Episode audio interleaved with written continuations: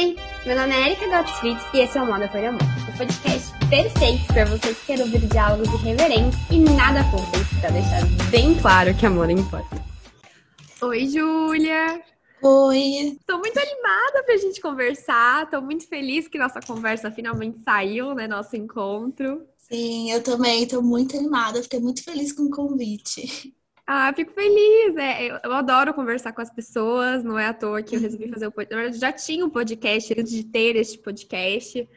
Uhum, surgiu legal. na faculdade e, na verdade, ah, é, um, é um fato curioso. Quando a uhum. gente inventou de fazer o um podcast, é, no meu primeiro podcast, há quatro uhum. anos atrás, não era essa modinha que é hoje, que todo mundo uhum. literalmente tem um mesa cast, tem um. Sim. tem alguma coisa. Mas eu lembro até que eu falei, nossa, vou criar um programa de rádio. Aí eu pensei, quem escuta programa de rádio? Tipo, hoje em dia. Uhum. E aí a gente fez o podcast. Na época eram eu e mais duas amigas da faculdade conversando sobre temas diferentes. E aí, quando eu saí uhum. do projeto, abri o Moda por Amor, eu falei, não, quero fazer um, alguma coisa em que eu entreviste as pessoas, converse com elas, conheça da história delas, da relação delas com a moda. Porque eu acho que é muito enriquecedor a gente ouvir a história das outras pessoas, a trajetória delas, os aprendizados, os erros, uhum. os acertos. Então, queria agradecer Sim por você estar aqui. Obrigada. Aí fiquei muito feliz, até porque é o meu primeiro podcast. Eu escuto, né? Mas eu nunca gravei. Então eu falei, nossa, vai ser um, um desafio, né? Porque tudo Imagina. que a gente. A primeira vez a gente fica aquele friozinho na barriga, uhum. não adianta.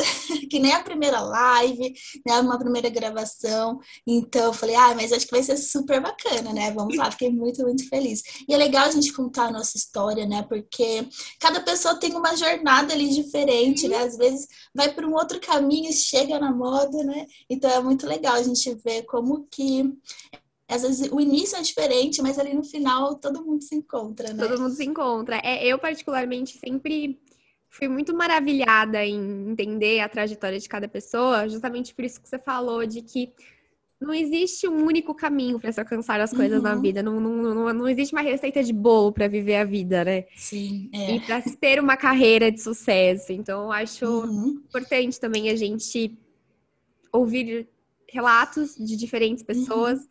para descobrir o nosso próprio caminho, descobrir a nossa própria trajetória.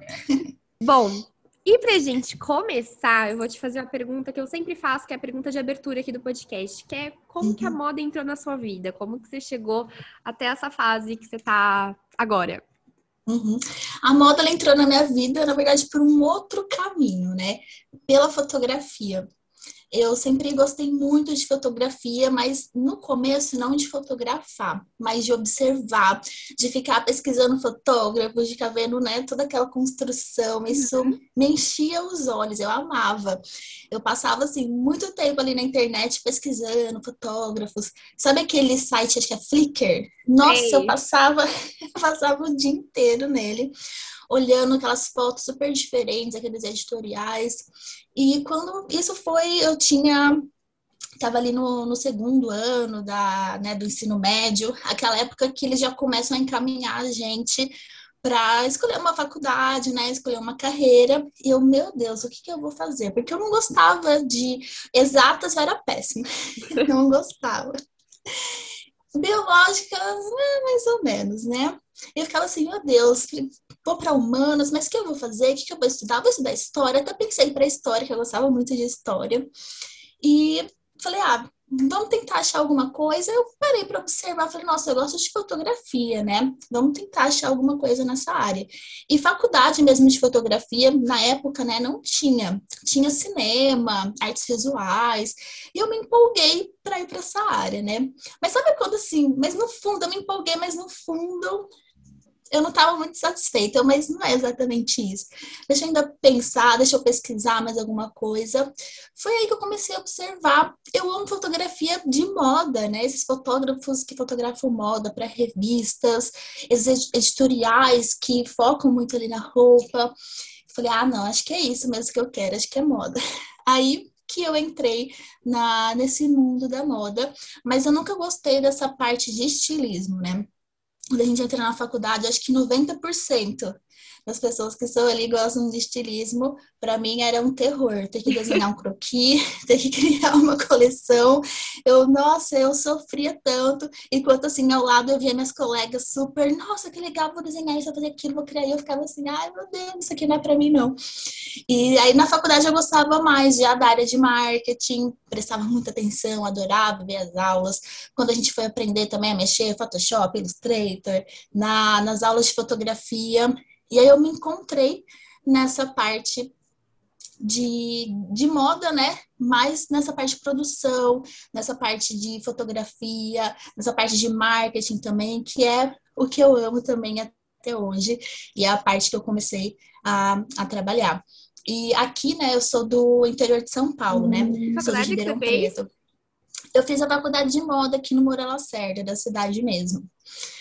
E que gostoso, eu, interior é, de moda, que delícia. Sim, é, tinha aqui, eu tava pensando muito aqui, tinha em Campinas, porque São Paulo não era uma opção para mim na época, não tinha como ir para São Paulo.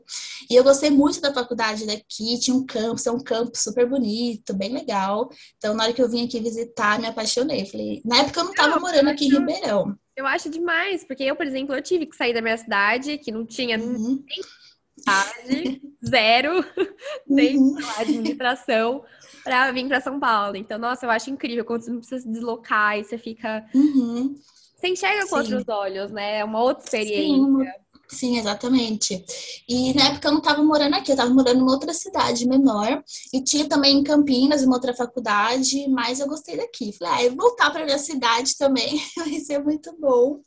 Então, eu adorei e fiz aqui. Só que aqui no interior de São Paulo, né, infelizmente, a gente não tem muitas oportunidades para trabalhar na área, né? Uhum. Até assim, na faculdade eu consegui alguns estágios numa revista que, que tem aqui, né? Que tem essa parte de moda.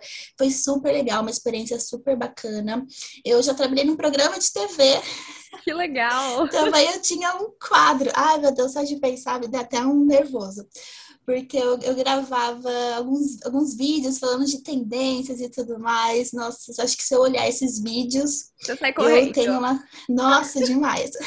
Mas é bom para ver a nossa evolução, né? Sim, com certeza.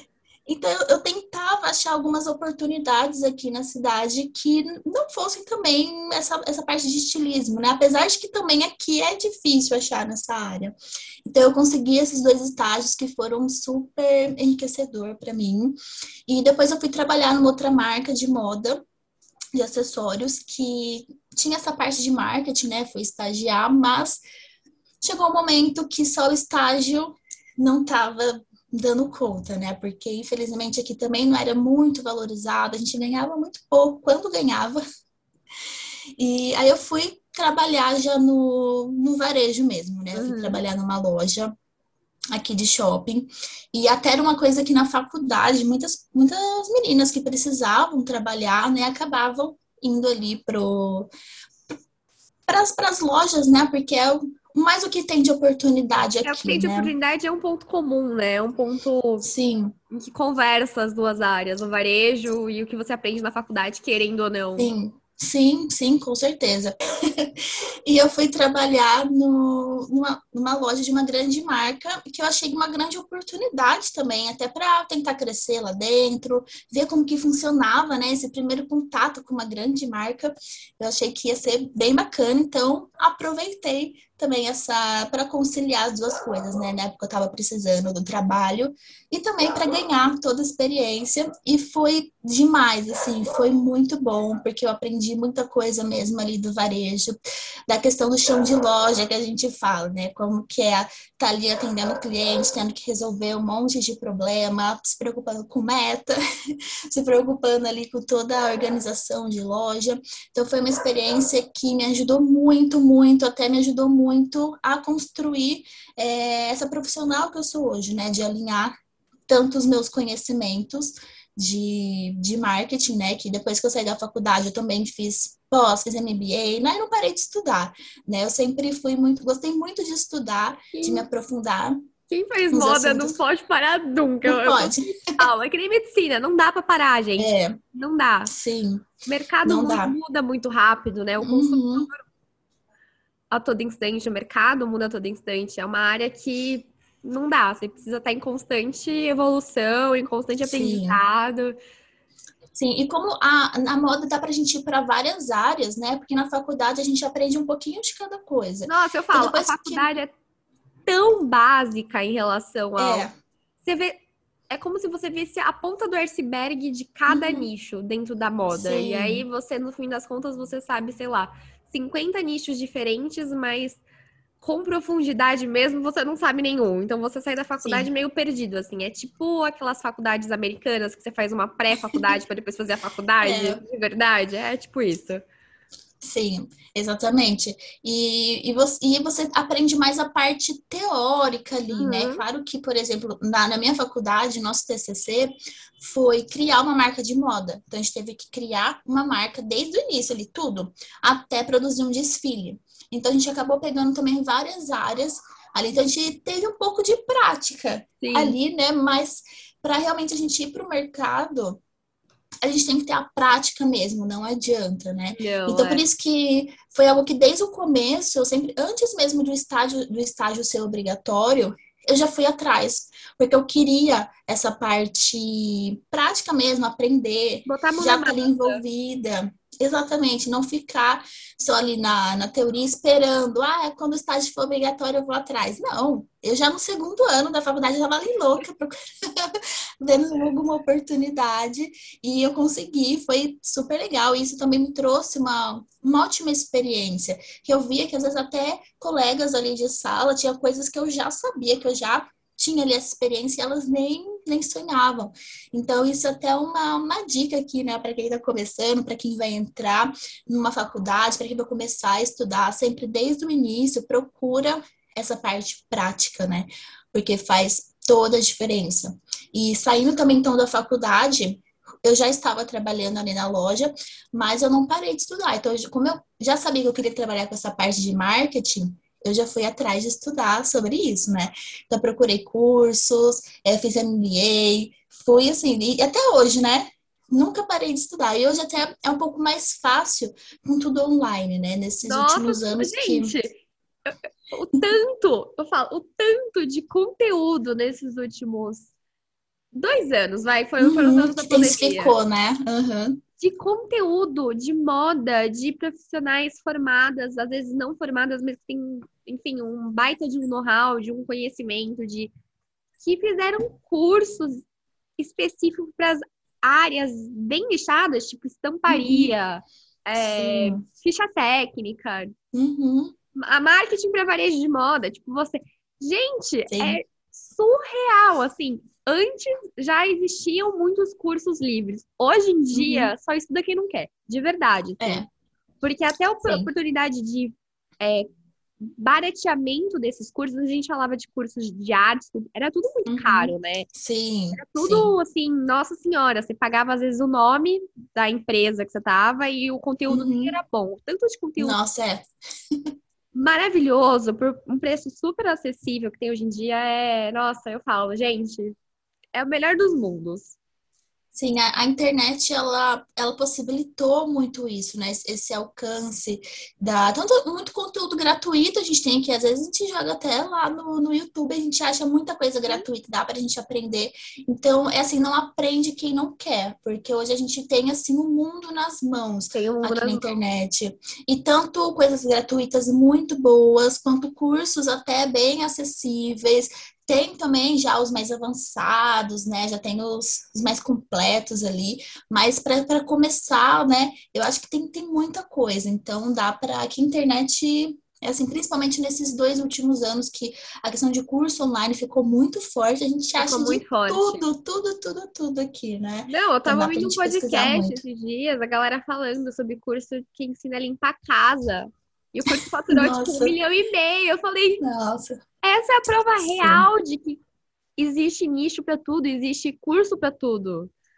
Tem, nossa, eu faço um curso, né, de, de perpétuo, né, de, de, de cursos em perpétuo, e a gente vê vários nichos ali, que a gente, coisa que a gente nem imagina, e o pessoal tá faturando ali horrores, né, é então, é tem, e hoje legal. tem procura, é muito bacana. E Aí contando mais um pouquinho dessa, dessa parte, dessa experiência, então, de viver ali o, o marketing, de estar ali em chão de loja também. Quanto tempo você trabalhou no, no Eu trabalhei mesmo? seis Como? anos. Uau, bastante. Foram seis anos, sim. E seis anos na mesma empresa. Que legal! na mesma empresa. E foi muito legal porque eu fui crescendo ali dentro, né? Assim, claro que também dentro da possibilidade que a loja que oferecia, né? Então foi legal que eu comecei ali na parte de vendas e depois eu fui para um cargo que era tipo uma subgerente, né? Uhum. Então tinham duas lojas aqui na cidade também e eu, quando a gerente estava em uma loja eu ficava na outra, férias eu cobria. Então foi muito legal porque eu também tive essa experiência de gerenciar ali uma equipe de mais ou menos umas seis pessoas, tendo aquelas metas que a gente fica louca, é, conversando com o supervisor, conversando com o diretor, tendo que resolver coisas da parte financeira, da parte de RH, né, parte de estoque, né, então assim, foi muito legal, porque eu peguei muito dessa experiência, e também da parte de vendas, né, aquela coisa de atender o cliente, ali saber como conduzir uma venda. Então foi muito legal, foi uma experiência assim incrível que eu tive ali dentro. Eu queria crescer mais dentro da empresa, né? Não vou mentir, eu queria outras oportunidades ali dentro, porque era uma empresa muito legal, que uma marca que eu sou apaixonada até hoje. E eu queria crescer, eu queria até para a área de VM, porque tinha ali dentro, né, o uhum. pessoal, uhum. era a equipe, né? Ali tinha, mas infelizmente por estar aqui no interior, a gente não tinha essa oportunidade. A gente era aquilo e ponto. Eu tentei de tudo, tentei assim, conversar, ah, não, mas poxa, eu sou formada em moda, eu tenho experiência, mas infelizmente não deu. E eu cheguei nesse momento que eu, eu já já estava com uma experiência muito legal ali nessa parte de, de varejo, mas não era aquilo com que eu queria trabalhar para o resto da minha vida, Sim. né? Porque tem gente que ama, né? Eu, eu, trabalhei com colegas ali que a vida era é, vender. É, é, é, é a empresa, né? Sim, é aquilo, e assim, não se imagina fazendo outra coisa, até mesmo uma gerente, anos e anos ali trabalhando na mesma, na, na mesma loja, e amava aquilo, não se via fazendo outra coisa, mas não era aquilo que eu queria, né? E eu tive, é, eu tentei procurar outras oportunidades aqui nessa área de marketing, mas não tem.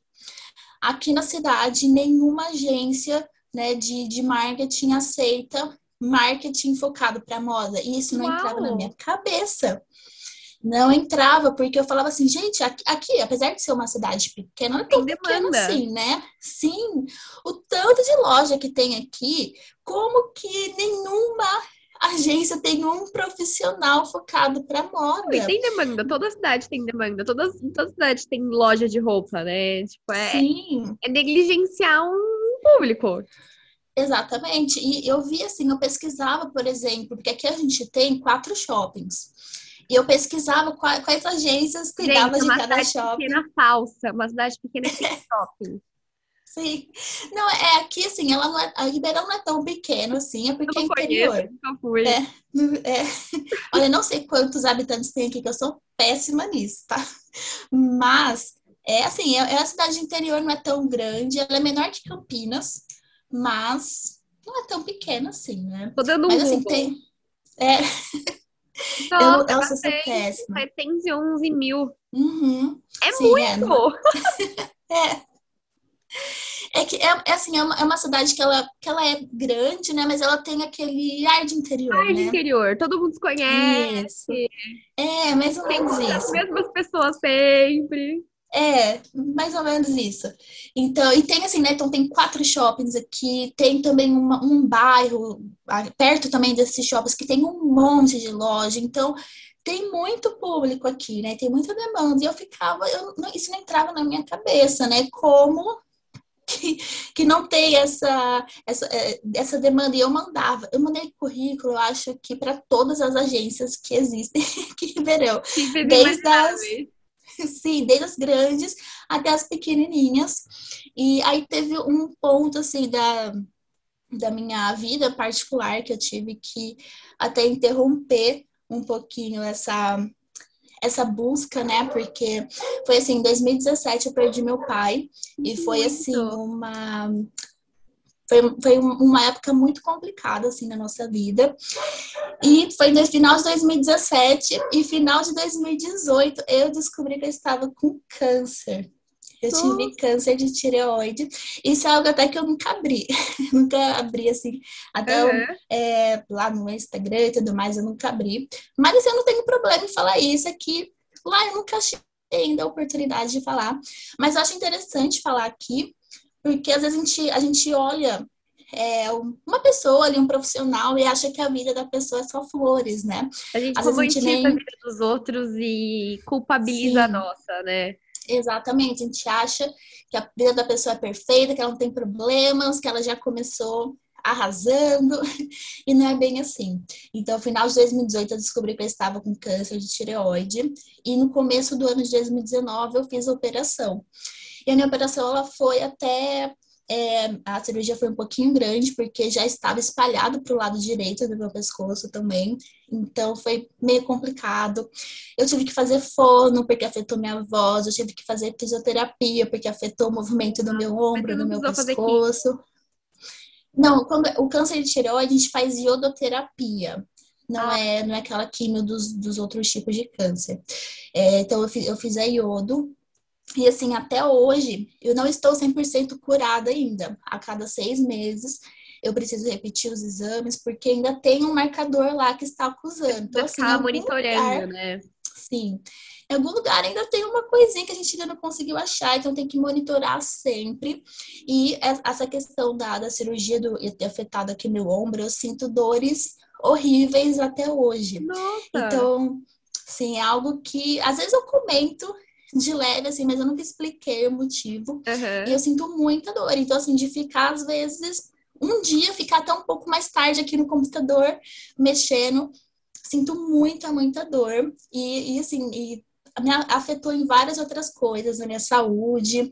É, eu tô tendo que tomar alguns remédios fortes por conta disso. Então, assim. Eu imagino é uma... a tireoide mexa muito com a questão hormonal, né? Muito. Também. Também. Imagino que de, deva ter desregulado muita desregula, né, o corpo. Sim, sim. Então tem época que eu tô com muito sono, não consigo trabalhar, focar direito. Uhum. Aí tem a questão de ganho de peso, que isso às vezes acaba afetando um pouquinho a gente. E, então é, é, são várias coisas que foram que acontecem até hoje que às vezes muita gente não imagina e acha que é tudo perfeito ali. Então, é, eu quis comentar hoje aqui até para servir às vezes de inspiração. Às vezes tem gente que acha, ah, mas nada tá dando certo, mas isso, mas aquilo, mas não, confia, né? Às vezes tem algum obstáculo, alguma coisa que vai acontecer, mas essas situações eu acho que te fazem mais forte. Né? Tudo que a gente passa, a gente sempre fica mais forte do que a gente era. Então, nesse período, né, ali de. Foi, acabou sendo em 2017, eu estava me recuperando da perda do meu pai. E eu falei, não, acho que agora está na hora de mudar de ares, de deixa eu tentar alguma, alguma outra oportunidade. Aí veio a notícia do, do meu câncer, eu tive que esperar. Então, fiz cirurgia, fiquei afastada, voltei mais ou menos no mês de 2019. Já tinha saído e... da loja ou ainda não? Não, ainda estava na mesma loja.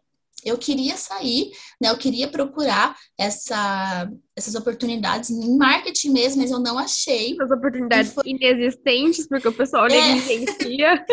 Basicamente isso. E aí eu tive que parar por conta disso, da minha cirurgia, tratamento. E depois que eu voltei, eu também não tinha como sair, porque eu ainda precisava do acompanhamento, ainda, ainda, a minha parte física ainda não estava muito boa. Então, assim, nenhuma empresa ia contratar, infelizmente, né? Uma, às vezes uma pessoa que estava em tratamento ainda e tudo mais. Então, eu tive que esperar. Aí, quando eu estava me recuperando, eu falei, agora é hora. Veio a pandemia. Putz, é verdade. Foi. Que foi ali começo de 2020 eu tinha passado um período da, da gerente de, de, de férias, que foi super legal administrar as duas lojas, mas eu tava com aquele sentimento, não é isso que eu quero, não é isso que tá eu quero. Tá faltando alguma coisa. Sim, ainda tá, eu preciso seguir o que eu realmente quero trabalhar. E quando é, é, ela voltou, eu falei, não, agora é hora. Veio a pandemia, que foi em março, eu lembro certinho, o dia que fechou a loja foi dia 18 de março de 2020. Foi uma sexta-feira, não foi? Eu acho que foi numa terça, não Uma foi? terça? Eu acho que foi. Porque eu lembro, eu acho que tinha sido minha folga. Aí no outro dia a gente ia fazer uma escala diferente, né? Porque não podia trabalhar todos os funcionários juntos, eles já estavam com algumas medidas, né? Pra. Uhum. Ninguém, ninguém sabia de nada ainda, né? Mas a Nada. gente estava tentando fazer uma Nossa. escala. Aquele, aquele março de 2020 foi caótico. Sim, foi outra coisa. terrível. Foi terrível. E aí a gente mandou fechar e eu falei, nossa, o negócio é sério, porque loja de shopping fechar nunca fecha. Nunca fecha. Pode acontecer o que for, o mundo pode estar caído lá fora. loja mas tá lá aberta. Fecha. É, só fecha dia 25 e dia 1 só. Eu falei, fech- fechou a loja, o negócio é sério. Foi aí que eu me preocupei. Eu falei, meu Deus. Aí a gente passou por, né, infelizmente, tudo aquilo que foi a pandemia. E como eu estava em casa, eu falei, ah, acho que agora é a oportunidade de tentar procurar alguma coisa. É, assim, eu sou muito agradecida também por, por eu ter passado esse período com o emprego, então eu estava em casa, eu não tive que trabalhar, a empresa, ela deu essa possibilidade para a gente ficar em casa. Falei, então eu vou aproveitar esse tempo livre, né, para procurar alguma coisa. E foi aí que eu achei alguns cursos online, e que eu falei, poxa, eu não preciso trabalhar numa agência. Por que não abrir o meu próprio negócio? Sim. E foi aí que eu fui pesquisando, fui achando cursos, fui me aprofundando. E, se não me engano, em agosto, foi perto do meu aniversário, em agosto, que eu realmente abri ali meu negócio, abri meu perfil no Instagram, eu comecei a me aprofundar mais, né? E, se não me engano, acho que foi em outubro que eu já consegui meu primeiro cliente. E estou aí até hoje. Nesse meio período, assim, de fui adaptando algumas coisas, fui adaptando né, os atendimentos, lancei o meu curso e a minha jornada é, foi essa montanha russa. A vida é uma montanha coisas. russa, né? É, sim, sim. E estou aí trabalhando até hoje com, com o que eu amo e assim, não poderia estar mais, acho que realizada. Até hoje tenho muitas dificuldades ainda, né? Acho que o negócio tem muitas dificuldades e, e tenho a minha questão ainda pessoal da minha saúde que ainda eu tento ainda conciliar, né? Eu concilio tudo, mas assim, não poderia deixar de estar mais feliz em trabalhar com o que a gente ama, apesar de quando a gente tem às vezes um dia muito duro ali, um dia muito difícil, mas no final do dia, quando a gente para e fala, foi difícil, mas é isso que eu amo fazer, é isso que eu gosto. E não tem nada melhor do que isso. É que isso que você falou, né? As pessoas elas romantizam muito o empreendedorismo, né? Acho que com esse boom de cursos, boom de empreendedorismo, Uhum. acho que o empreendedorismo foi saída para muita gente nessa, nessa pandemia, deu Pandemia. possibilidade de Uhum. crescimento, de crescimento financeiro mesmo, de não Sim. estagnação na pandemia. Foi muito positivo, obviamente, mas ao mesmo tempo criou um imaginário na cabeça de muita gente de que empreender tá- é aquela coisa água na taça, foto de, Hum. de terninho e, enfim, vender um dia a dia que como se tudo fosse 100% tranquilo e, Sim. enfim, romantizado na maior parte do tempo, né? E a gente esquece que a vida é a vida. Uhum, sim. E a gente, às vezes a gente vê, a gente vê às vezes um pessoal compartilhando algumas coisas que, ai, comecei hoje, amanhã já faturei meu primeiro milhão, né? E poxa, não é assim, né? Às vezes a gente vai, vai até ver a pessoa falou que começou hoje, mas às vezes ela tem ali 10 anos de experiência numa outra área, que aí ela Que pegou agrega. tudo isso, sim. Nossa, eu via muito isso. E às vezes eu me culpava no começo, né? Eu falava, poxa, mas aquela pessoa ali tá um mês trabalhando com isso. Como assim ela já tá ganhando 10 mil por mês? Já fez um lançamento e ganhou lá 100 mil. E eu ficava assim, como assim, gente? Mas não é que você ia analisar até algumas coisas que a pessoa soltava. Ela já trabalhava assim ali no Instagram com outro nicho, fazia sei lá quanto tempo. Aí ela resolveu trabalhar ali, às vezes, com, com marketing, né? Marketing digital. E, claro, né? Ela reuniu toda aquela experiência, focou ali numa área, por isso que ela teve resultado. Aí, às vezes, a gente que não tem esse. é, não para para analisar isso, né? Realmente se sente muito culpada, a gente fica Sim. se comparando e, e não, é, não é bem assim, né? É, ainda mais agora que as pessoas encapsularam o sucesso em vendas, em cursos, em, em produtos, uhum. né? Então, é tipo assim, a gente às vezes compra cursos, compra produtos como lojistas, como empresárias, almejando aquilo que aquele curso uhum. mexe, e a gente esquece que muitas vezes, sei lá, de 100 feedbacks que aquela pessoa que está vendendo o curso teve, cinco foram de, de sucesso, de ter feito seis em sete, e os outros 95 estão lá batalhando que nem, enfim, a, a massa, né? Que nem todo mundo. Sim. E eu, e eu vejo muita, muitas pessoas também que olham esse sucesso do outro, vai lá e compra um curso, né? E não aplica. Eles não aplicam. Acho que só comprar o curso vai fazer ela, ela vender mais na loja dela, vai, o Instagram dela vai bombar, não sei o que mas a pessoa compra e não aplica.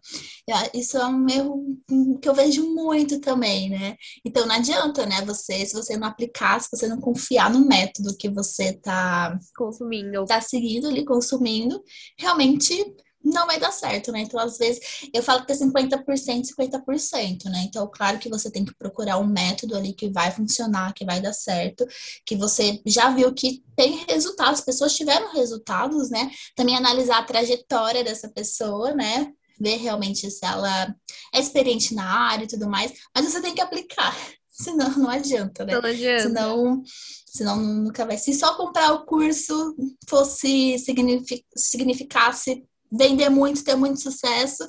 Meu Deus, eu acho que era pra eu estar bilionária, sabe? Porque A gente eu já colecionando curso, né? Nossa, demais, demais. Assim, eu até falei ontem lá nos meus stories que eu gosto assim, muito de estudar e às vezes eu me empolgo. Eu vou vendo curso, vou comprando, vou comprando, aí eu tenho que falar, meu Deus, para.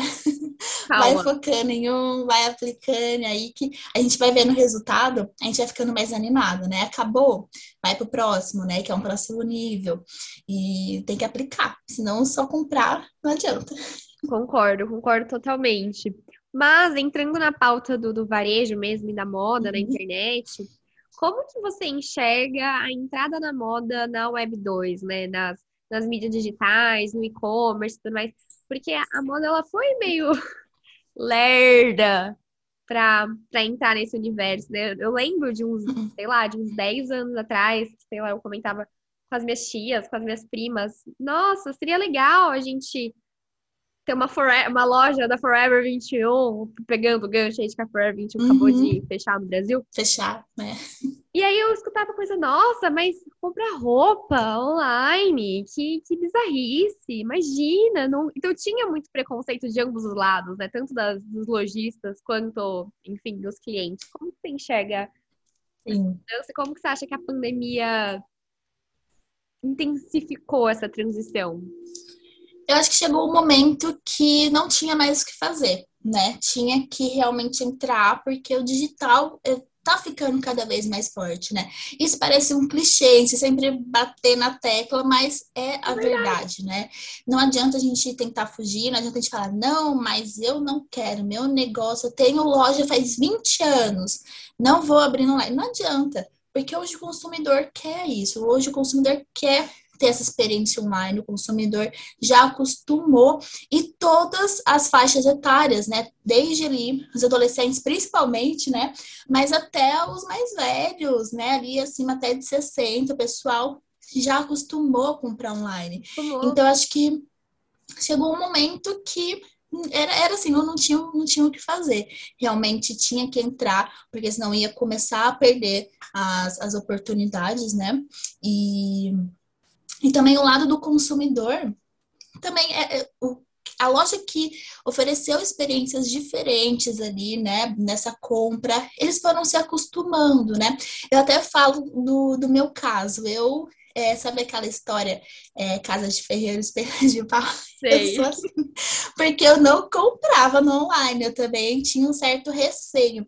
Ainda mais assim, porque para mim era sempre foi um pouco difícil achar, achar roupas assim que, que dessem certo, porque eu tenho aquele formato de corpo violão. Então, eu tenho ali o, o ombro mais larguinho, a cintura bem fina Sim, e o quadril é. mais largo. Então, por exemplo, achar uma calça era difícil, né? Achar até uma blusa, era um vestido, era difícil. Então, eu não comprava, eu queria realmente ir na loja experimentar. Só que hoje a gente tem até aqueles provadores virtuais, você coloca a sua medida, tem alguns que você coloca até, eles abrem a câmera ali, né, para você poder é, ver ali o formato do seu corpo e te indica o melhor modelo, o melhor tamanho. Então, as lojas também usarem dessas ferramentas ajudou muito também o consumidor. E hoje eu sou um grande exemplo disso. Hoje eu já não tenho nenhum problema em comprar aqui, eu já confio também. E se não der certo também, vou ali na loja trocar, né? Ou se não manda ali para trocar, mas a experiência de comprar online ficou muito melhor também. Eu acho que isso também passou mais confiança ali para o consumidor também. E você acha que é, as lojas, os lojistas negligenciarem essa questão do. Ah, das mídias digitais, mas não só isso, de é, pensar estrategicamente na experiência online do cliente como uma somatória da experiência física, é um erro que a galera ainda, ainda comete? É, é um Sim, erro eles... que a galera ainda insiste? Sim, eles acham que eu vejo muito assim, o meu público muito também é muito daquele lojista iniciante. Uhum, então eu realmente né? vejo muito, assim, desde a, daquele lojista que vai iniciar até aquele que tem ali um mês, dois meses e até um ano. E aquele lojista pequeno mesmo, que ele é só ele no negócio, eu, às vezes tem no máximo ali uma sócia. Então, esse público eu vejo muito essa resistência também.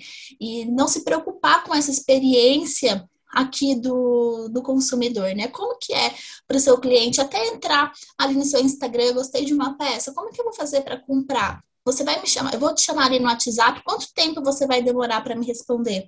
Eles acham que é normal demorar ali é, uma hora, duas horas, um dia para responder, né? E também o site, às vezes não se preocupar em desde o começo ter um site, um site que funciona bem, porque para a gente ter ali um e-commerce, né?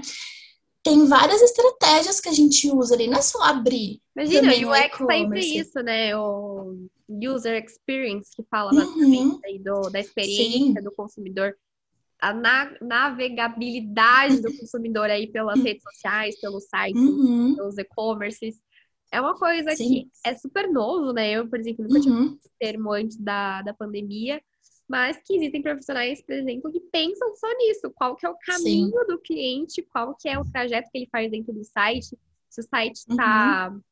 confortável, uhum. não posso falar isso, mas se a usabilidade Sim. daquele site está confortável, está fácil, não está, se está impedindo a que a compra aconteça, se não está. E é engraçado, né? Porque a experiência do consumidor no online, o trajeto de compra, ele é totalmente diferente do, do, do presencial, né? sim, do físico. Presencial, às vezes a gente vai na loja, a gente gosta, fala, vou levar. Não sei se quando eu voltar vai ter aqui. Você vê, às vezes você compra na hora. online, quantas vezes a gente não abre o site e bota, o car... bota a blusa no carrinho antes de. Sim. De... Fica, fica pensando, aquela... é. Fica com aquela guia ali, fica com o linkzinho. Pelo amor de Deus, ninguém fecha que eu tô namorando. É. Então é muito. Eu coloquei no carrinho, é meu, tá? É, é, pra, é, pra, é pra. Não é pra ninguém comprar ali, né? Eu quero Exato. que tenha no estoque, né? E, e acho que até por ser uma coisa nova também, né, relativamente nova, tem muita gente que não se, muitos lojistas que não se preocupam ainda com isso.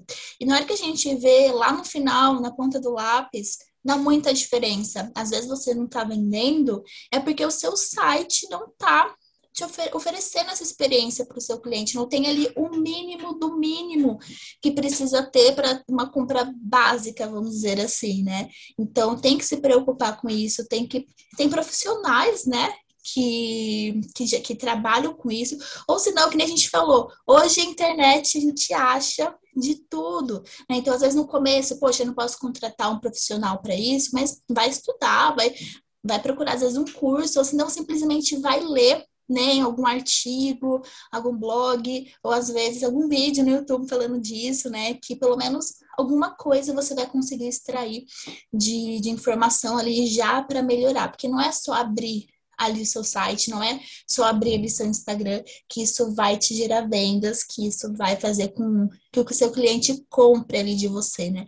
Eu falo muito isso, né? E essa experiência também envolve tudo, né? Desde, eu sempre falo assim, desde da, da parte gostei, como que eu vou comprar? Então, ver os canais de compras, né? Então, ver ali, ah, eu gosto de falar direto, né? Como que é o seu atendimento no direct? Como que é o seu atendimento no WhatsApp? Não, eu gosto de comprar pelo site. Como que é essa experiência dentro do site e o depois? Essa é a grande questão que muitos lojistas não se preocupam. É o pós-venda. Essa pós-venda. Chegou a peça na casa do cliente e agora, né? Tem que continuar. A venda não acaba na entrega do produto, tem no depois. E eu aprendi muito isso na loja que eu trabalhei, porque quando eu entrei, é, a gerente falava muito disso, Júlia, pós-venda, pós-venda. E como eu, eu, era crua, eu entrei, até foi assim, uma grande experiência trabalhar em loja, e foi muito bom para o meu desenvolvimento, porque eu sou muito tímida. Muito. Eu era daquelas que eu entrava na loja, eu não falava com a vendedora, eu mandava minha mãe falar, sabe? De muito tímida que eu era, nossa. E no começo eu até pensei, o que, que, eu vou fazer? O que, que eu tô arrumando? Julie, o que você tá arrumando trabalhando na loja? Você um trabalho que demanda que você converse com as pessoas, né? Sim. Mas eu acho que isso, sei lá, virou uma chavinha dentro de mim que eu com cliente, eu sou outra pessoa, eu não sei explicar. Eu não tenho vergonha ali de conversar, falar. E como eu tava, eu era crua em tudo, tudo que a minha gerente falava, eu fazia. Então eu, eu, não, eu colocava em prática tudo isso. E ela falava muito de pós-venda. Eu falei, se ela, e ela, ela, a gerente, ela tinha muita experiência já no mercado. Eu falei, se ela tá falando isso, eu vou acatar, né? Aí eu falei, olha, me explica mais, me ensina mais. Ela me deu livro, me deu revistas de, de negócios para ler. E eu sempre fui uma das únicas, até em, alguns momentos da loja, eu sempre fui uma das únicas que se preocupou com isso. Então, eu tinha minha agenda, a minha agenda era toda organizadinha, bonitinha, assim, fechava a venda, depois eu anotava. Cliente tal comprou tal peça, é, falou que vai num aniversário, né? Anotava ali, né? Então o cliente tem que sair para você fazer isso, não depois você esquece, né? Você atende ali 10, 20 clientes no dia, não dá. Passou sete dias, eu mandava uma mensagem para ele, né? E aí, como é que foi a festa? Deu tudo certo? Como que foi o presente? E nisso eu fui conquistando muitos clientes, né? E isso dá pra gente fazer até mesmo no, no, online, né? Porque no físico acaba sendo um pouco mais fácil, assim, essa conversa, mas no online também, né? Você, se você sua loja é menor, dá para você mesmo mandar uma mensagem perguntando, né? A peça chegou tudo certinho, né? Como que, como que foi? Já usou? perguntar dessa, dessa experiência até para recolher muitos feedbacks, né? Como você não teve contato com esse cliente direto, para saber também como que foi essa, essa experiência e a fidelização, né? Você mandar uma mensagem dessa, poxa, você cativa o cliente. Nossa, e, super! E, foi, e é de, infelizmente é difícil ter lojas que fazem isso, mas as lojas que fazem, o resultado é outro, né? Então eu até gosto de contar uma situação que eu passei que isso reforçou muito o quanto é importante pós-venda. É, como a gente é a loja aqui do interior, a gente não podia fazer nada aqui. Era uma dificuldade. Até que a gente tentou, tentou, tentou, a gente conseguiu fazer um evento de lançamento de uma coleção, se não me engano, foi coleção inverno. Então a gente comprou, né, algumas comidinhas, docinhos, né? Pegou ali um espumante. E a gente foi chamar esses clientes para vir na loja, né? E no dia, só entrava assim, eu quero falar com a Júlia, eu quero falar com a Júlia. e tinha outros mais quatro vendedores lá na loja, que assim, os outros eram, sei lá, um ou dois clientes que vieram procurar. E chegou um momento que eu até tive que pedir ajuda para gerente. Falei, me ajuda, porque eu não tô dando conta de atender todo mundo. E chegou no final do dia, eu, eu que tinha vendido assim, muita diferença do restante do pessoal, né? Então, isso reforça muito a ideia do quanto é importante você fidelizar clientes, né? Você ter essa relação boa com os clientes. Tem cliente que eu tenho até hoje aqui no meu WhatsApp, no meu Instagram, já saí da loja faz anos e ainda tô, tem, tem esse contato, eles visualizam, curtem as coisas. Então, isso prova até que vai um pouco além ali de só da loja, de só dessa entrega do produto, né? Você ter essa. Você cria uma amizade, você cria realmente uma, uma relação ali com o seu cliente. Nossa, ainda mais em loja de. loja que faz parte do seu dia a dia, né? Loja que faz parte ali do seu que você tem o costume de comprar, né? Quando você tem o costume de comprar e você cria vínculo, meu Deus, Sim, e, e, os clientes viam diferença, né, de, de como era o atendimento. E, e também, assim, por exemplo, quando eu saía de férias, eles ficavam doidos. Eles até me mandavam uma mensagem: volta para a loja. Ah, não, não quero ser mais atendido por outra pessoa e tudo mais. Nossa, foi muito diferente, volta. Então você vai criando essa amizade e isso é muito importante, né? Tem até uma frase que a, que a minha gerente falava, ela falava assim, Júlia, é, o seu, a sua meta de seu faturamento, 80% dele tem que ser de 20% dos seus clientes. Então é muito importante essa fidelização. E tem loja que não se preocupa, né? Acha que vendi, tchau, próximo. Chegou a peça na casa do cliente, não quero nem saber, né? Isso dá muita diferença. Então eu falo que eu sou um case de, de sucesso nessa questão de pós-venda. E mesmo no online, a gente tem que se preocupar com isso, a gente tem que manter esse, esse relacionamento também com o nosso cliente. E claro, conforme também a loja vai aumentando, a gente vai procurando ali, claro, outras alternativas, e-mail marketing, às vezes até contratar um outro funcionário para fazer esse trabalho, né? Mas é importante desde o início se preocupar com, com é toda essa experiência, né? Desde gostei até o vou comprar de você de novo também, né? E não deixar o cliente acabar ali só na entrega do produto. É, tem uns. Aí, tem uns estrategistas de lançamento que falam, né, do, da questão do funil, topo de funil, uhum. base do funil, ali o cliente vai, vai descendo, e eles falam que o funil não é um funil, é uma ampulheta, porque tem é. processo em que enfim, ele não conhece a marca, ele vai conhecendo a marca, ele compra de você quando ele chega ali no, na base do funil, ele faz um relacionamento, uhum. mas quando a gente vai, vai para o outro extremo, né, para a parte de base, para a parte de baixo do, uhum. dessa ampulheta, é quando a, a relação que ele cria com você é tão boa, é tão próspera, que ele vai indicando o seu atendimento, a experiência que ele viveu ali com você, com a sua empresa, com a sua marca, para outros clientes, aí aquilo ali vai potencializando e vai vindo outras pessoas, né? Então, é muito importante Sim. isso que você falou, é primordial. Sim, e eu, eu passei também por essa situação, né, do cliente que gostava tanto, que falava, olha, eu vou te linkar pro meu amigo, passava lá o WhatsApp do amigo, eu conversava, ah, olha, minha mãe vai vir aqui amanhã, tá, você atende ela, atende, a minha irmã vai vir aqui, então isso começa a ampliar e você vai conquistando vários clientes, né, então o cliente fica tão fã, eu falo que a gente tem que ter cliente fã, né? O cliente fica tão fã da sua marca que ele quer mostrar para todo mundo que ele usa, ele quer falar sobre isso, ele quer indicar. Então a gente tem que chegar nesse ponto de ter clientes fãs. Quando você chega nesse ponto, nossa, é só felicidade. Bom, em relação às, é, às estratégias mesmo nas mídias digitais, além de a gente falar sobre ter uma estratégia de pensar na experiência do cliente no, no todo, né? O que, que fala, o que, o que você falaria que é mais importante em relação à, à produção de conteúdo? Porque se antes no, no, no, no, presencial, no offline, a gente concorria com as lojas da rua, hoje em dia a gente concorre com as lojas da rua, plus todos os milhares de e-commerce que abriram uhum. nesses últimos Sim. três, quatro anos, né?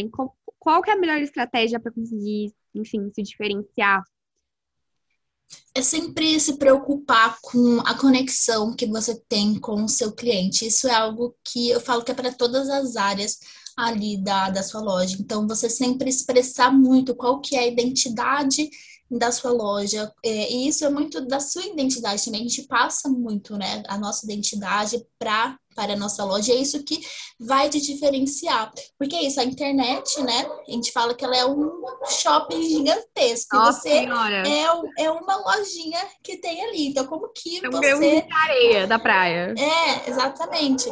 E, e tem lojas enormes né, que a gente vai concorrer, né? Então a gente tem tanto lojas grandes, lojas médias, lojas ali que são no, no mesmo tamanho que a sua. Só que o que vai te diferenciar, o que vai fazer você conquistar ali seu cliente é passar essa sua conexão, essa, essa identidade. Porque se a gente for pegar hoje, é, o Instagram de modo geral, eu tenho certeza que eu sigo muitas pessoas diferentes que você segue, né? Por mais que, por exemplo, nós duas aqui né, estamos na área de moda, mas você se conecta com algumas pessoas e eu me conecto com outras. Então, tem espaço para todo mundo, né? Só que se você não cativar essa essa atenção, essa identidade, né, do, do, do seu cliente, aí realmente você, infelizmente, só vai ser mais uma, né?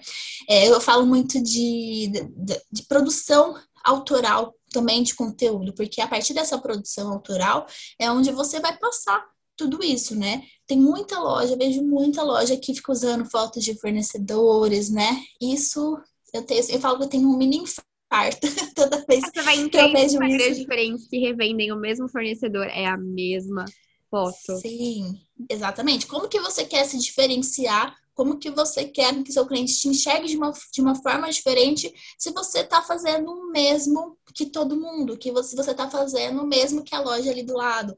Ou às vezes até uma loja que é de outro estado, mas vocês estão usando ali a mesma foto. O cliente pode seguir, né? Porque hoje a gente segue o mundo inteiro, né? Pode ser que ele siga é, vocês duas e vai ficar, nossa, mas será que essa foto aqui eu já não vi em outra loja? Isso acontece, já aconteceu comigo. Eu tava vendo fotos aqui da cidade, é, de loja aqui da cidade, e de repente ver numa outra, né? Então falta muito essa de passar essa identidade, é isso que vai conectar, porque hoje a gente, né, o Brasil, quantas pessoas que não tem aqui você vai, alguém vai se conectar com você, né? Então, quando você passa essa sua essa sua identidade, nessa né? o que você realmente é e cria isso na sua loja, né? Então, criar essa marca forte em, em, volta dessa sua identidade, desse DNA que você quer passar, é isso que vai te diferenciar e vai fazer o seu cliente virar o cliente fã, que eu falo que é o objetivo ali de, de toda a loja. Não, até porque várias lojas acho que se perderam um pouco nessa. Não é nem falta de estratégia, mas eu acho que essa é, facilidade de seguir tendências, né? Essa facilidade de seguir o que está todo mundo fazendo, e aí às vezes acaba, sei lá, fazendo vídeo de dancinha, vídeo de coisas que não conversam com a linguagem, uhum. com o público que você atende, com a, com a, enfim, com a mulher às vezes que você atende. Eu até estava gravando um podcast Ai, eu não vou lembrar com quem foi, mas ela usou a seguinte estratégia, tipo, a seguinte frase. Você vai fazer vídeo TikTok se você tá vendendo para mulheres de 70 anos? Não! Por mais que é. você. Por mais que elas estejam nas redes sociais, por mais que elas queiram consumir conteúdo das redes sociais, aquilo não conversa com elas, aquilo não faz sentido elas. Então, por que você vai continuar fazendo, né? Então, acho que Sim. tem isso também, fugir um pouco dessas tendências, ou se for usá-las, adequar. Uhum. Sim, é, a, às vezes não tem como a gente fugir muito dessas, dessa tendência de produção de conteúdo, né? Por exemplo, hoje é, é o Reels que vai trazer, por exemplo, mais alcance para o seu perfil, né? Que isso possibilita você alcançar mais pessoas, mas nem por isso que você vai fazer o vídeo de dancinha, os vídeos de dublagem, você tem que sempre, eu falo assim, sempre, sempre tem que buscar o que está acontecendo ali no momento, né? O, qual que é a tendência agora, o que a gente precisa fazer, mas qual que é o DNA da minha marca, qual que é a identidade da minha marca, como que eu vou unir as duas coisas. Então, assim, tem como, por exemplo, você fazer Reels de diversas formas, né? Tem diversos tipos de formatos de vídeos, né? Você pensar um conteúdo em vídeo que vai fazer que faz sentido ali para o seu público, para sua loja. Então a gente sempre tem que unir as duas coisas, porque não tem como a gente fugir, né? Eu até lembro de um vídeo da Camila Coutinho, que eu adorei, né? Na época, foi acho que no começo do ano, se não Nossa, me engano, que tava tudo... Camila Coutinho. Também. Apaixonada nela. É. E eu gosto muito dessas reflexões que às vezes ela traz, né? Alguns. Até Reels que ela posta, né? E tava lá todo mundo falando do Reels. Ah, porque agora tem que fazer Reels, agora tem que fazer Reels. Aí tava, tinha até aqueles memes que falavam, ah, eu fiquei Passei cinco anos na faculdade para depois ter que vir fazer dancinha aqui no Instagram. Eu vi, eu vi esse meme, é muito bom. E, e, não é bem assim, né? A gente tem que, ainda mais, por exemplo, a Camila Coutinho, que veio da época dos blogs e tudo mais, né? Ela falou dessa, dessas fases que tiveram e como a gente teve que se adaptar. Então, teve ali os blogs, que era mais a parte de escrita, né? Então, claro, tinha as fotografias, mas o foco era escrever. Eu lembro Aí, até uma de... entrevista que eu vi que ela falava, gente, eu nem me preocupava com a escrita, eu só escrevia. Ela falando como como isso mudou, né? Hoje em dia a gente uhum. tem copywriting, tipo. Sim, sim. Tem, vai ter nossas evoluções, né? Da, da, das áreas. E depois, também meio que em paralelo, teve ali o YouTube, né? Mas depois a gente veio aqui pro, pro Instagram, que era foto. Então, era o foco era ali a foto, a legenda. Muitas vezes nem escrevia, né? É, então, teve que se adaptar. Então, dessa escrita para fotografia. E agora são os vídeos, né? Então, não tem que a gente, muito que a gente fazer. E eu falo assim, a gente tá ali no Instagram, a gente tá numa outra empresa, empresa do outro ali, né? Então, o que ele falar pra gente fazer, infelizmente, a gente vai ter que fazer. A gente tem que se adaptar. Mas nem por isso que a gente vai perder ali o DNA da nossa marca, perder ali nossa identidade. Então é sempre pensar assim, ok, então é vídeo que a gente tem que fazer agora? Tá, mas como que eu vou fazer isso dentro da minha realidade? Como que eu vou fazer isso seguindo ali o meu DNA para eu não me perder também? Porque não adianta você ficar alcançando, às vezes, um outro público que não é da sua loja, que isso vai virar uma bagunça, vai dar mais errado do vai que virar certo. um seguidor desqualificado, né? Um seguidor que nunca vai comprar Sim. de você, ele tá ali só Aquele uma coisa engraçada, às é. vezes. Ver um videozinho engraçado. Só aí não é isso que a gente quer, né? A gente quer atrair seguidor para esse seguidor virar cliente, né? Sim. Então não adianta só seguidor, seguidor, porque né? A gente quer pagar conta, né? Pagar boleto, é. faturar. Sim, a gente quer clientes. Não, Ju, total. E eu sempre, enfim, sou muito curiosa e recentemente eu ouvi uma mesa de uma mesa redonda é, com a Malu, a, o, a gente, eu acho que eu falo deles todo podcast. A Malu Perini, o Bruno Perini, uhum. a Duda, que faz, enfim, a parte de marketing também, de marketing uhum. de conteúdo. E eles falando sobre a questão de lançamento, que esse ano, muito provavelmente, a Copa, ali os meses de outubro e novembro, não vão ser bons para lançamento por causa ali do eleições e Copa que vão acontecer. Uhum. A gente sabe que isso afeta não só o lançamento, isso afeta também o varejo, afeta a moda, uhum. afeta, a venda, afeta a vida das pessoas como um todo. Você consegue Sim. pensar em alguma estratégia que a gente poderia estar é, tá falando para nossos ouvintes para, enfim, driblar esse cenário que pode ser um tanto preocupante? Isso é algo que, desde o mês passado até, eu já estou falando com meus clientes, porque a gente tem que se preparar para isso. Não adianta a gente lá em outubro, né, onde, quando começa as eleições, parar e, nossa, o que eu vou fazer agora? Não, gente sempre tem que se preparar. E tudo que acontece no mundo é na nossa cidade, país, enfim, afeta a nossa, a nossa loja. E afeta muitas vezes de maneira positiva, ou negativa, né? Eu sempre chamo isso dos fatores externos. São coisas que não tem o que a gente fazer, vai acontecer ou acontecem, e a gente sempre tem que tentar ficar preparado, se organizar para isso. No caso de, das lojas do varejo, é, vai depender do estilo da loja. Porque, por exemplo, tem loja que dá para aproveitar super essa onda da Copa e fazer uma coleção específica. Ou se você não, não cria né, os seus produtos, você tem fornecedores, né? É, compra já de fornecedores, é, já é momento de ir atrás, já tem fornecedores recolhendo pedidos. Então, é você que, entre aspas, decide como que isso vai afetar a sua loja. Se agora, em julho, você já se prepara você precisa, se, você precisa conhecer seu cliente, né?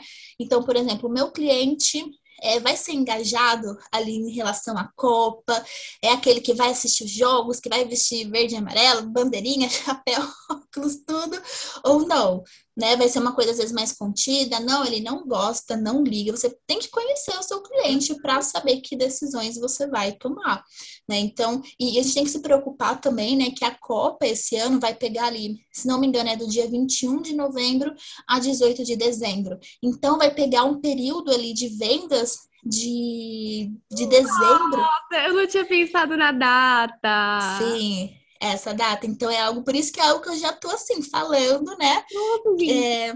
Ju, vai cair Black Friday no meio da Copa. Vai. vai cair. Então a gente tem que ficar preparado para isso, né? Você pode tomar às vezes decisões de já adiantar, falar isso para o seu cliente, por exemplo, as compras de Natal, né? Olha, vai ter a Copa, né? Para você não se preocupar com presente de Natal e tudo mais, no meio da Copa, já compra antes, já, já garante antes, para você ficar tranquila para curtir para a seleção, né? Porque é dia 18, eu acho que o Brasil vai para a final e vai ganhar essa Copa, tá? Então, eu acredito que a gente vai acompanhar até dia 18, que é também um domingo. E, e também, assim, a gente tem que olhar os horários dos jogos, porque muitos jogos acontecem no né? meio de. Não, vai pegar mais à tarde. Meio-dia, quatro horas. Então, quem tem loja física, por exemplo, vai ser um dia que é, não, não vai funcionar o dia inteiro, porque se começar quatro horas, ali umas três horas você já vai fechar, então você vai ter mais o período ali da manhã. Uma loja online, é bem provável que os pedidos nesses dias sejam menores, né? Então você tem que tentar equilibrar e compensar nos outros dias. Então, a partir de agora, já é hora de olhar ali para esse período e se programar. A mesma coisa eleições, né? São eleições é, para presidente, né? Que está acontecendo desde agora já, muito movimento. O pessoal fica com o ânimo meio. Sim, focado para isso. Né? Então, e como que é o seu cliente? Ele é engajado com política? Né? Você, sua loja é engajada com política, às vezes você vai se posicionar ou não, né, em relação a isso. É, e, e, nesse período, às vezes ali na semana, seu cliente vai estar às vezes mais focado né, em relação às eleições. Então, vai ser um período ali que talvez não vai vender tanto, mas aí você tem que compensar nos outros, né? Então, fazer todo esse planejamento até realmente ali o final de, de dezembro é o que vai fazer.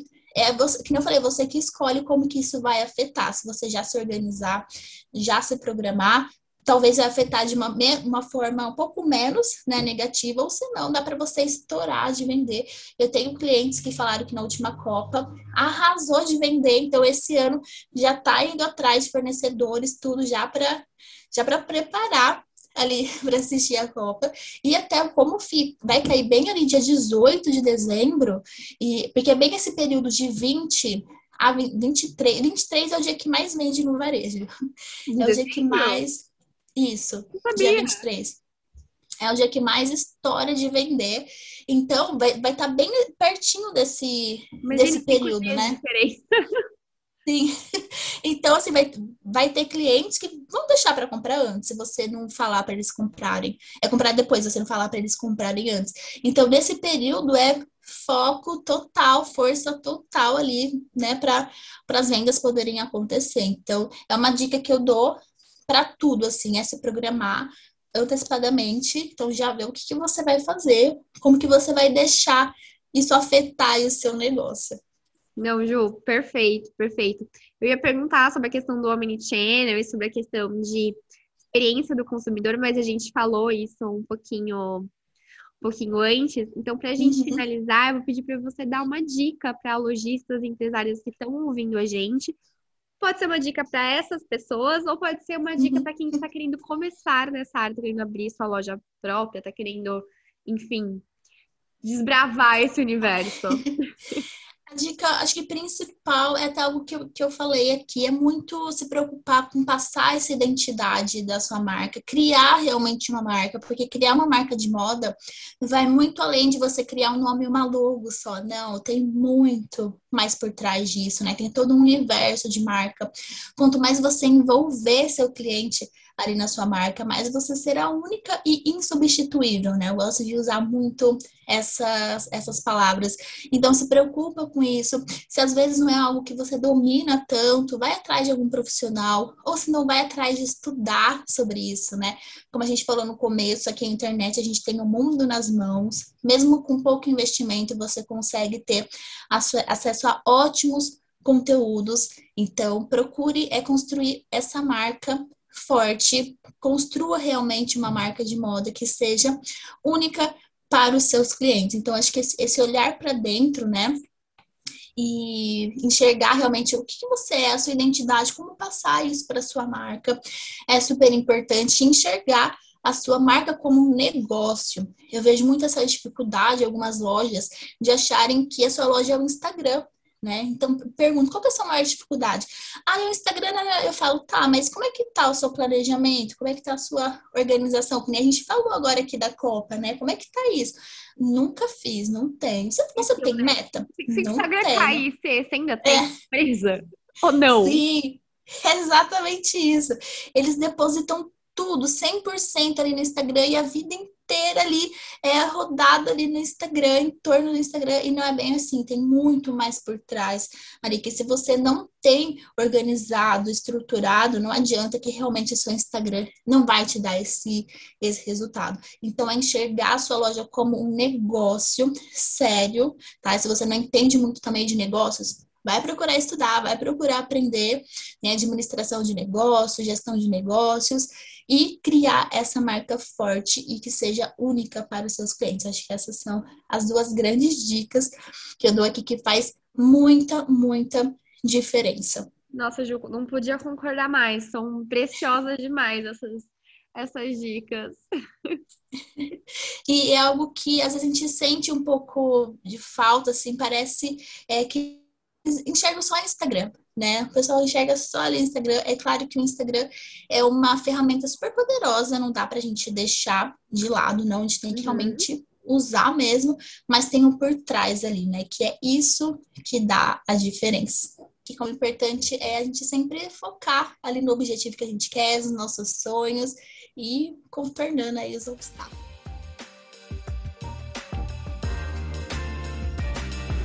Então é isso, maravilhosas. Esse foi o episódio da semana. Vejo vocês na sexta que vem. E não deixem de seguir o arroba do Moda por Amor nas redes sociais.